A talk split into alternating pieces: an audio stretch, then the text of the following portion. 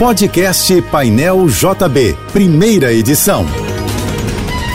Fique agora com as principais notícias desta manhã. Oferecimento Assim Saúde. Hospitais, clínicas, exames e mais de mil consultórios. Ligue 2102-5555. Universidade de Vassouras, formando o profissional do futuro. Acesse univassouras.edu.br. Apoio Soluvan, o shopping do seu condomínio. Acesse soluvan.com.br. Ninguém acertou as seis dezenas do concurso 2554 da Mega Sena. Os números sorteados foram 19, 25, 43, 44, 48 e 49. O prêmio estimado para o sorteio de amanhã subiu para 33 milhões de reais. Esta sexta-feira no Rio segue com tempo instável, segundo o Instituto Nacional de Meteorologia. Previsão para hoje é de muitas nuvens, pancadas de chuva e temperatura máxima de 32 graus. Já o fim de semana deverá ser de sol no Rio, mas há possibilidade de chuva à tarde e à noite. Ontem, a capital fluminense registrou a maior sensação térmica do verão. De acordo com o sistema Alerta Rio, a sensação térmica bateu a marca de 47,3 graus às quatro da tarde em Irajá. A maior marca registrada anteriormente neste verão foi 46,8 graus no dia 3 deste mês em Santa Cruz. O Ministério da Fazenda anunciou as primeiras ações da pasta para reduzir o rombo dos cofres públicos e conter a alta da dívida. As medidas envolvem reversão de desonerações, mudanças no Conselho Administrativo de Recursos Fiscais e uma nova renegociação especial de dívidas chamada Programa Litígio Zero. O governo também promoverá medidas para aumentar a arrecadação de forma permanente, como a retirada do ICMS da base de cálculo dos créditos tributários de PIS/COFINS. Além de apresentar as propostas, o ministro da Fazenda não assegurou que o governo elevará o salário mínimo para R$ 1.320 neste ano. Segundo Fernando Haddad, houve aumento significativo no número de beneficiários do INSS, cujos pagamentos são, em sua maioria, atrelados ao mínimo. Haddad contou que o governo está refazendo as contas para negociar com as centrais sindicais. Uma pesquisa do Instituto Karolinska da Suécia pode ter conquistado grandes avanços na luta para ampliar o diagnóstico do mal de Alzheimer. Os pesquisadores suecos desenvolveram um método que pode indicar uma forma hereditária da doença e diagnosticar o problema com até 10 anos de antecedência aos primeiros sintomas. O diagnóstico precoce seria feito baseado em biomarcadores sanguíneos, que funcionam como uma espécie de indicadores do desenvolvimento de uma doença.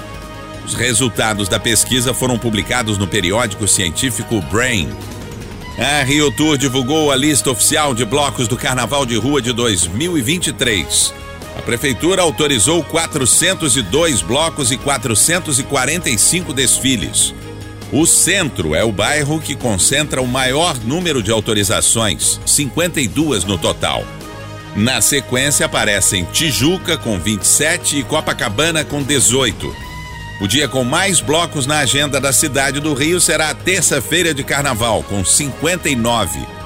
Oficialmente, o carnaval de rua no Rio acontecerá entre os dias 21 de janeiro e 26 de fevereiro.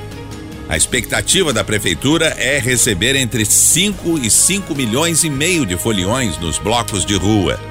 As ações da Americanas levaram um tombo histórico na Bovespa. A queda de 77,3% é a maior registrada pela Bolsa Brasileira desde 2008.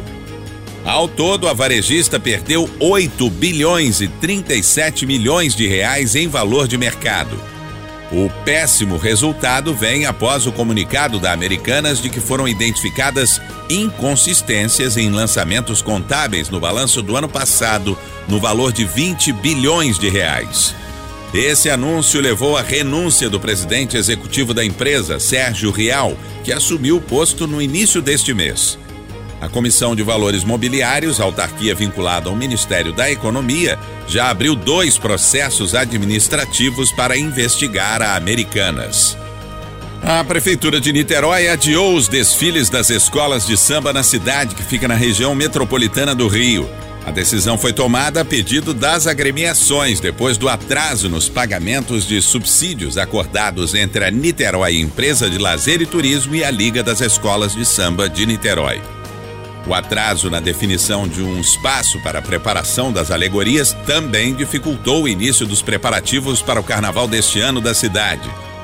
De acordo com o novo calendário, os desfiles das escolas de samba de Niterói acontecerão nos dias 24 e 25 de fevereiro. Antes, esses desfiles estavam programados para os dias 10 e 11 de fevereiro. O Brasil está na lista dos 52 melhores destinos para se visitar em 2023, segundo o jornal The New York Times. O Parque Nacional dos Lençóis Maranhenses e Manaus aparecem nas posições de 11º e 41º, respectivamente. O primeiro lugar ficou com a cidade de Londres. Lisa Marie Presley, filha única da lenda do rock Elvis Presley, morreu nos Estados Unidos aos 54 anos de ataque cardíaco. Segundo o site TMZ, Lisa Marie recebeu atendimento médico ainda em casa em Los Angeles, foi levada para um hospital, mas não resistiu. A filha do rei do rock e a mãe, Priscilla Presley, foram ao Globo de Ouro na última terça-feira e viram Austin Butler, que interpretou Elvis no longa homônimo, vencer na categoria Melhor Ator em Filme de Drama. Lisa tinha nove anos quando o pai morreu, em 1977.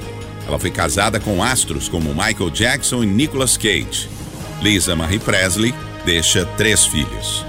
Duas pessoas já foram presas na operação que a Polícia Civil e o Ministério Público do Rio estão fazendo nesta manhã contra um grupo investigado por comercializar terrenos clandestinos em Campo Grande, na Zona Oeste Carioca. Os empreendimentos imobiliários não tinham qualquer autorização do poder público e contavam com a presença de corretores no local. De acordo com o Ministério Público, para erguer as construções, o grupo também praticou crimes ambientais, como corte de encostas e movimentação irregular de solo. Esta operação de hoje conta com 12 mandados de busca e apreensão e três mandados de prisão preventiva. As duas pessoas presas até o momento são apontadas como as financiadoras do esquema. Você ouviu o podcast Painel JB, primeira edição.